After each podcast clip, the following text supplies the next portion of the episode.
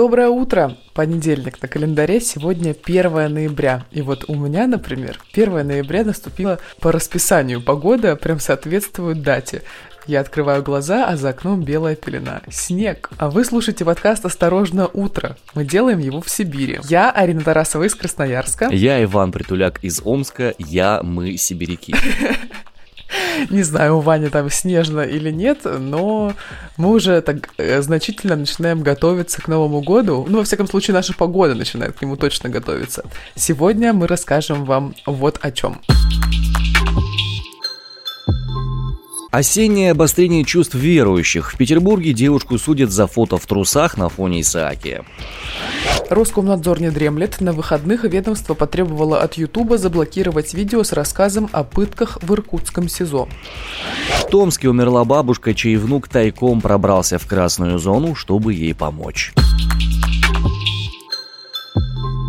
Ну что, господа, пока Арина в Красноярске выкладывает в инсту рецепты морковных пирогов, и нечеловеческой красоты кадры с летнего отдыха. Кстати, всем рекомендую посмотреть, потому что реально очень красиво. Так вот, в Питере людей сажают за лишь немного пикантные фото.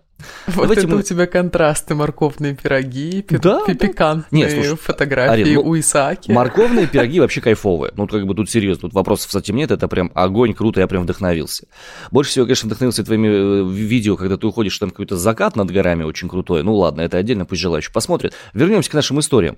Короче, ребят, за последнее время три целых дела возникло в связи с оскорблением чувств самых разных людей из-за фото и видео на фоне храмов. Блогеры Руслан Бобиев и Анастасия Чистова получили уже 10 месяцев колонии за фотосессию храма Василия Блаженного. Модель Лолита Богданова попала под уголовное преследование после видео, где она оголила грудь на фоне того же самого храма. И вот вчера, буквально в Питере, э, произошел суд над девушкой, которая сделала фото в Нижнем Белье на фоне Исаакиевского собора. На нее также завели дело об оскорблении чувств верующих. Но есть на самом деле любопытная деталь, вот касательно, например, таджикского блогера, которого уже осудили на 10 месяцев. Перед тем, как ему объявили объявили наказание, он извинялся аж трижды. Не помогло. Ну, давай мы э, вернемся к конкретному последнему делу, которое было. Э, Ира Волкова, так зовут эту самую фотомодель, опубликовала картинку еще летом, причем прошлого года. Но заметили ее только недавно после истории с этим самым пранкером из Таджикистана. Ее задержали, завели дело по части 1 статьи 148 УК. До этого она жаловалась на то, что ей в сети угрожают, и она удалила тот самый контент. Следственный комитет локальный заявил, что Волкова, проявив явное неуважение к обществу, унижая и оскорбляя религиозные чувства верующих, сделала на фоне собора фотоснимок и видеозапись с обнаженными частями тела. Ей может грозить до года лишения свободы.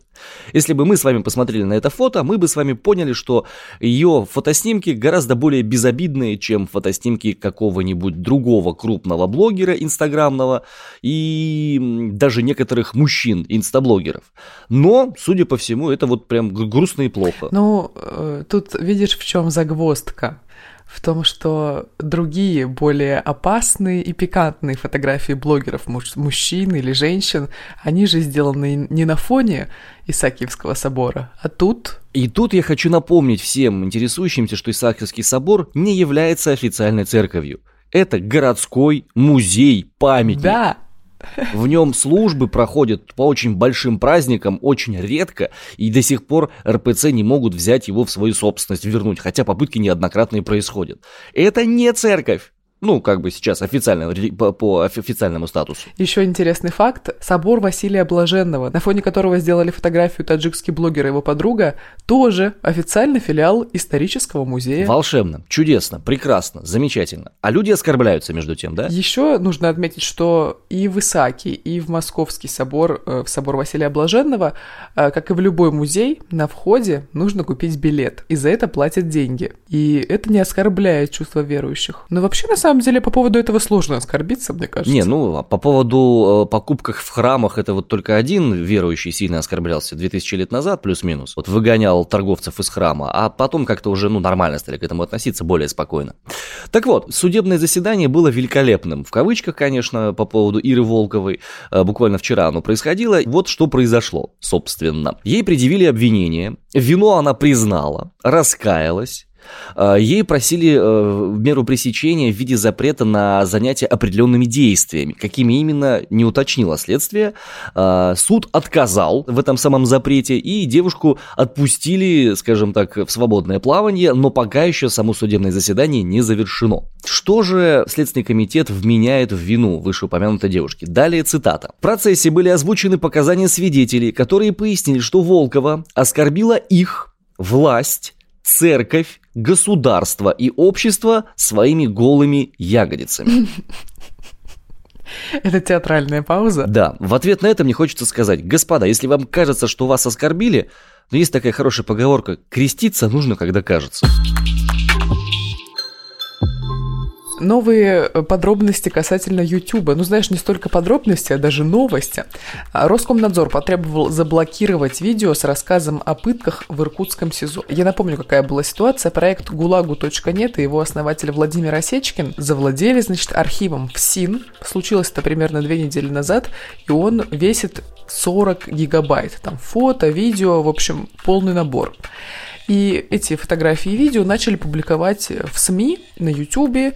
А, у Ксении Собчак на канале «Осторожно, Собчак» тоже вышел материал э, с Сергеем Савельевым, который предоставил эти материалы. Ну и, собственно, Роскомнадзору это все дело не очень нравится. И вот теперь он требует от Ютуба заблокировать видео гулагу.нет с чеченцем Адамом Гисаевым, который заявил о систематических пытках и истязаниях в Иркутском СИЗО-1.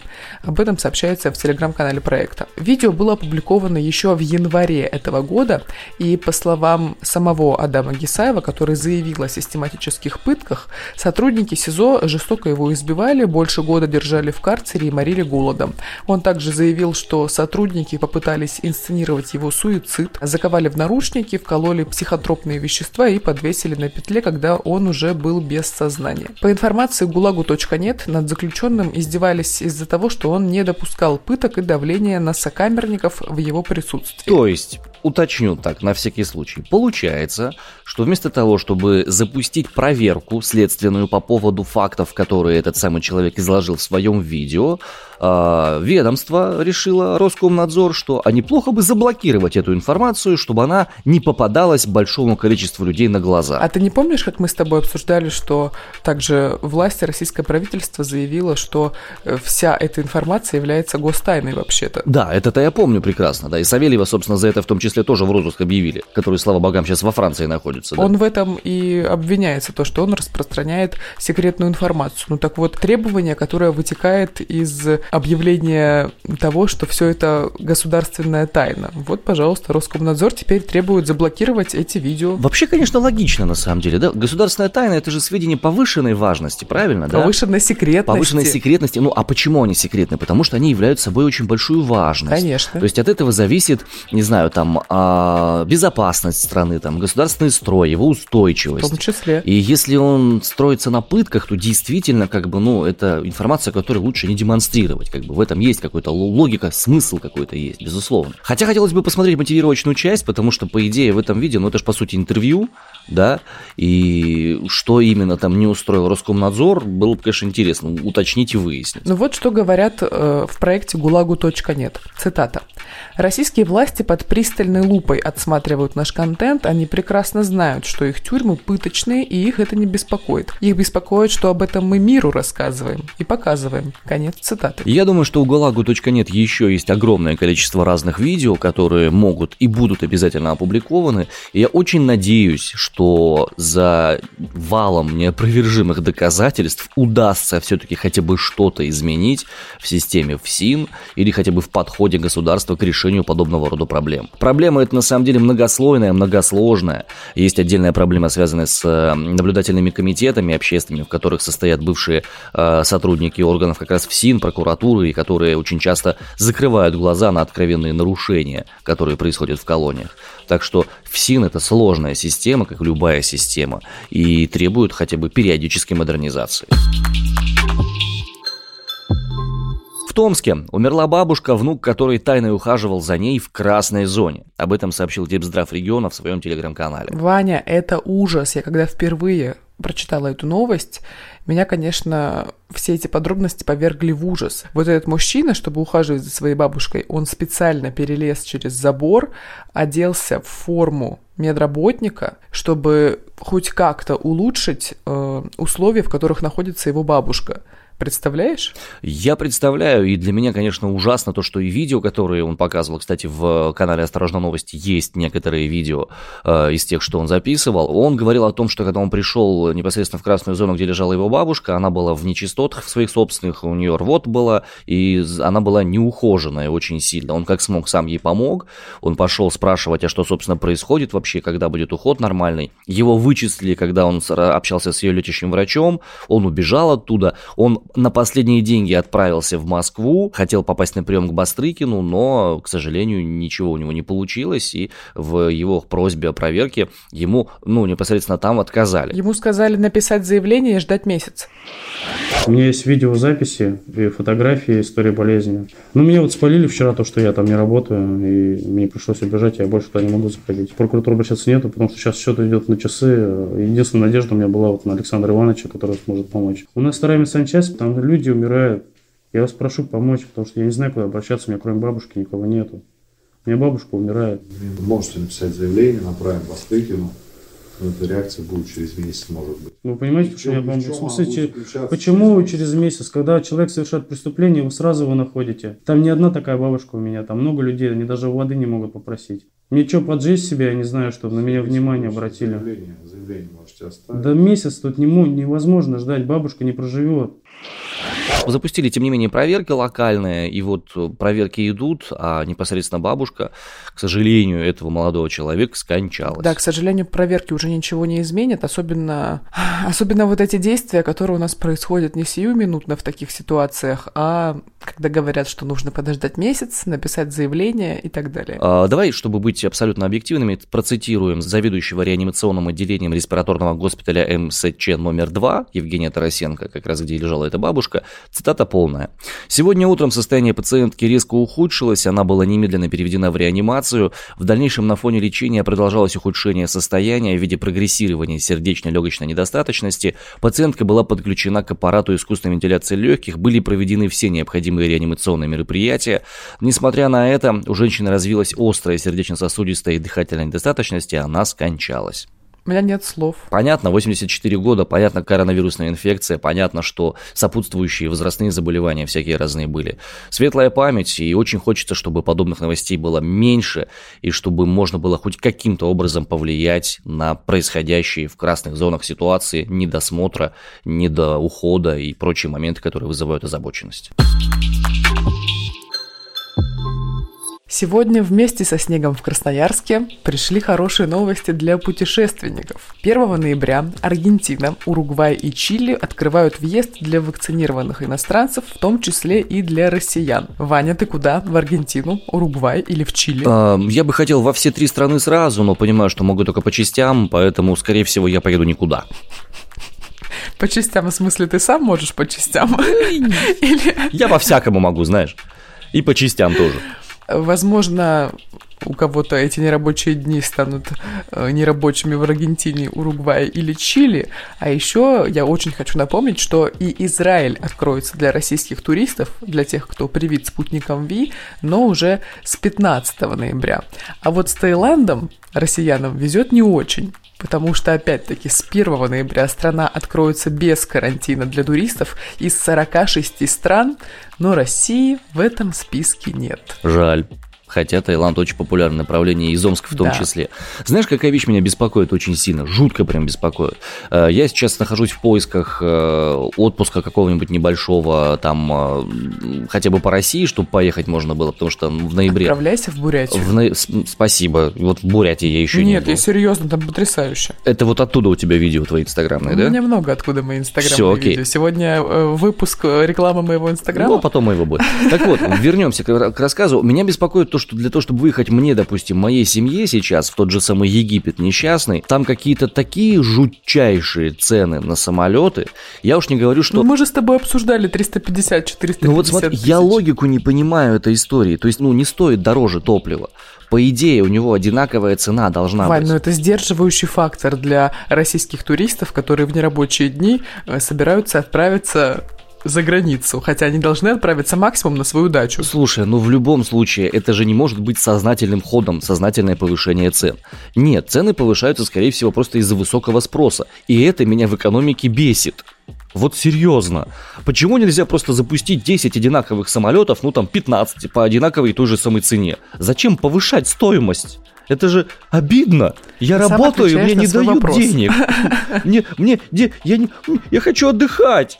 Я, я сибиряк, тут холодно всегда. Я хочу тепла. Ты работаешь, тебе не дают куда-либо выезжать. Представляешь, сколько денег ты накопишь? Что, мне их солить, что ли? У меня витамин D. И то правда. Я пятитысячными могу натираться, но в них витамина D нету. Но я тебе все еще очень сильно рекомендую Бурятию. Байкал буду рекомендовать э, примерно в феврале, ближе к марту. А что у нас еще есть? У нас есть прекрасные прекрасный Кавказский край, куда можно отправиться, смотреть на горы и радоваться жизни, и кататься на лыжах. Но еще рано, кстати, для лыж на Кавказе. Ну, хотя вот в ноябре уже примерно начинается сезон, но я там каталась в январе. Я поеду в Геш, всем назло. Ой, Назло фу. маме ушки отморожу. На самом деле, вот я встала на лыжи э, в Архызе, это Карачаево-Черкесия, ну, Кавказ. Мгм. Кроме как там, я нигде на горных лыжах не каталась. И я не могу себе представить, как я буду кататься в Шерегеше. Или у нас в том же самом Красноярске у нас есть фан-парк Бобровый Лог, там тоже люди катаются на лыжах. Потому что элементарно, как бы, ну, масштабы не те, понимаешь? Арина, все просто, ты пижон. Почему? Да потому что пижон. В Архызе она встала на лыжи. Ну вот и меня в Якутию, а ты в Архыз езжай. Все. Господа, один из самых основных показателей благосостояния каждого человека – это завтрак. И вот завтрак типичный подорожал до рекордного за 10 лет уровня. Об этом пишет Подожди, давай э, мы немного с тобой э, погадаем, скажем так. Вот ты обычно чем завтракаешь? Я обычно завтракаю каким-нибудь йогуртом, крупой какой-нибудь, э, кофем каким-нибудь, э, кофе каким-нибудь, конечно же. И, ну, если дети, у детей не рабочий день, я их гоняю за круассанами в ближайшую булочную. Так, я очень люблю на завтрак что-то яичное, например, омлет или яичницу, или, ну, или вареные яйца, например. А, Можно также с ними сделать еще тост или ну, что-нибудь такое, в общем, яичное. Еще очень я люблю а, размять банан в такое банановое пюре, сверху положить творог и пару ложек сметаны. Все это смешать, и получается такая бананово-творожная история. Хм. Вот что-то из наших продуктов, которыми мы завтракаем, подорожало? Ну, кое-что подорожало. Э, Исследование Отстой. опубликовала Financial Times. Э, Они говорят, что цены на завтрак поднялись до рекордного за 10 лет последних уровня э, из-за плохого урожая и дефицита энергоносителей. В общем, смотри, Арин, сахар, кофе, пшеница, овес, молоко и апельсиновый сок с 2019 года выросли в среднем на 63%.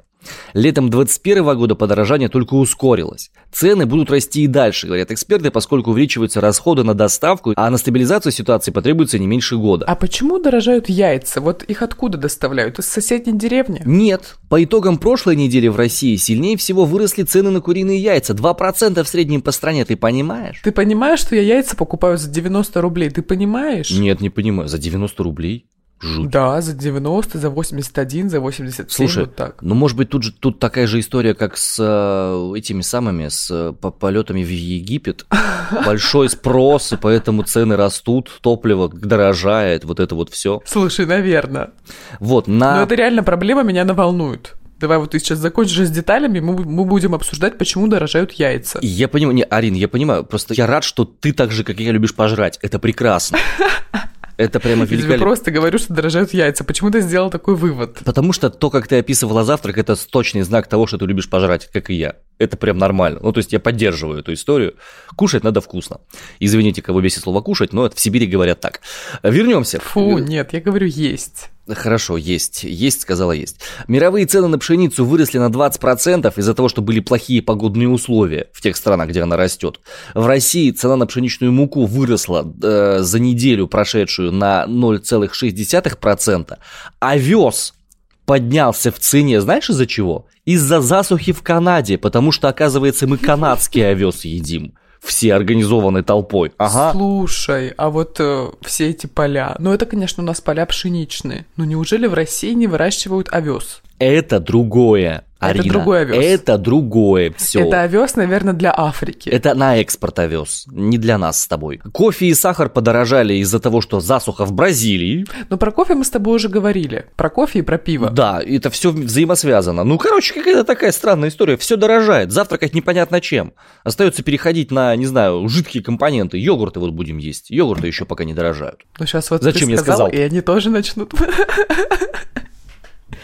Слушай, ну мне правда непонятно, почему дорожают яйца. Меня это беспокоит. Я тоже не знаю почему. Давай мы спросим у А давай выясним. ответственных за это петухов. Э, Я нашла ответ следующий. В апреле этого года Минпромторг объяснял рост цен на яйца. И объяснял он это следующей фразой. Это традиционное время всплеска цен, комментарий был в апреле, но за этим внимательно следят. Слушай, ну, видимо, не, усл- не уследили, потому что на дворе ноябрь, а яйца еще дороже стали. Мышка бежала, хвостиком махнула, индекс Доу Джонса упал и цены поднялись.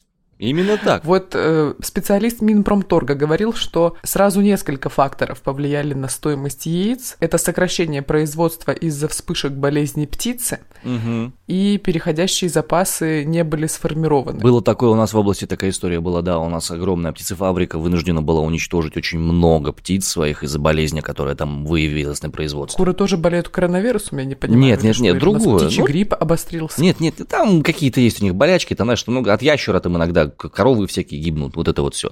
Я не специалист в Ну, сельском короче, хозяйстве, меня не лезу. абсолютно не устраивает эта история с дорогими яйцами, потому что реально, ну, за 10 штук 90 рублей, ну, еще, знаешь, чтобы они были адекватного размера, как бы не перепелиные, да?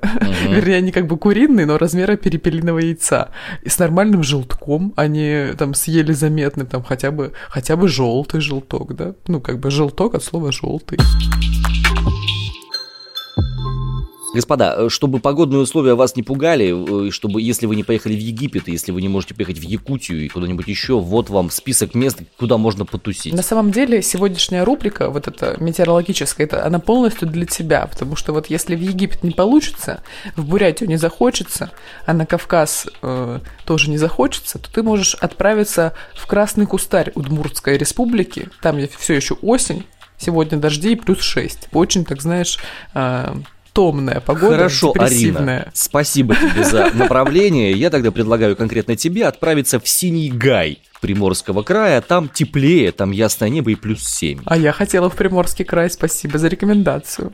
А, Тебе все еще можно отправиться э, в Черный Ануй, это Алтай, и сегодня там немного прохладно, но выпадет снег, и температура опустится до минус трех. И то есть появится такая, знаешь, новогодняя атмосфера, а это еще и Алтай. Ой, ну красота. Я не очень хочу в Ануй. А в- на Алтай хочешь? Да, на Алтай Думай о том, что это Алтай. Господа, на этом мы завершаем наш понедельничный выпуск подкаста «Осторожно, утро». Если вы находитесь сейчас на самоизоляции или же если у вас не рабочие дни, имейте в виду, мы с вами, несмотря ни на что. Э, Если хочется послушать подлиннее немножко формат, на выходных вышел у нас специальный выпуск «Осторожно, подробности», посвященный Хэллоуину. Очень интересная получилась беседа у нас с психотерапевтами, с культурологами, с людьми, которые отмечали Хэллоуин во всю шире высь, несмотря на всякие разные сложности с этим связанные в нашей стране.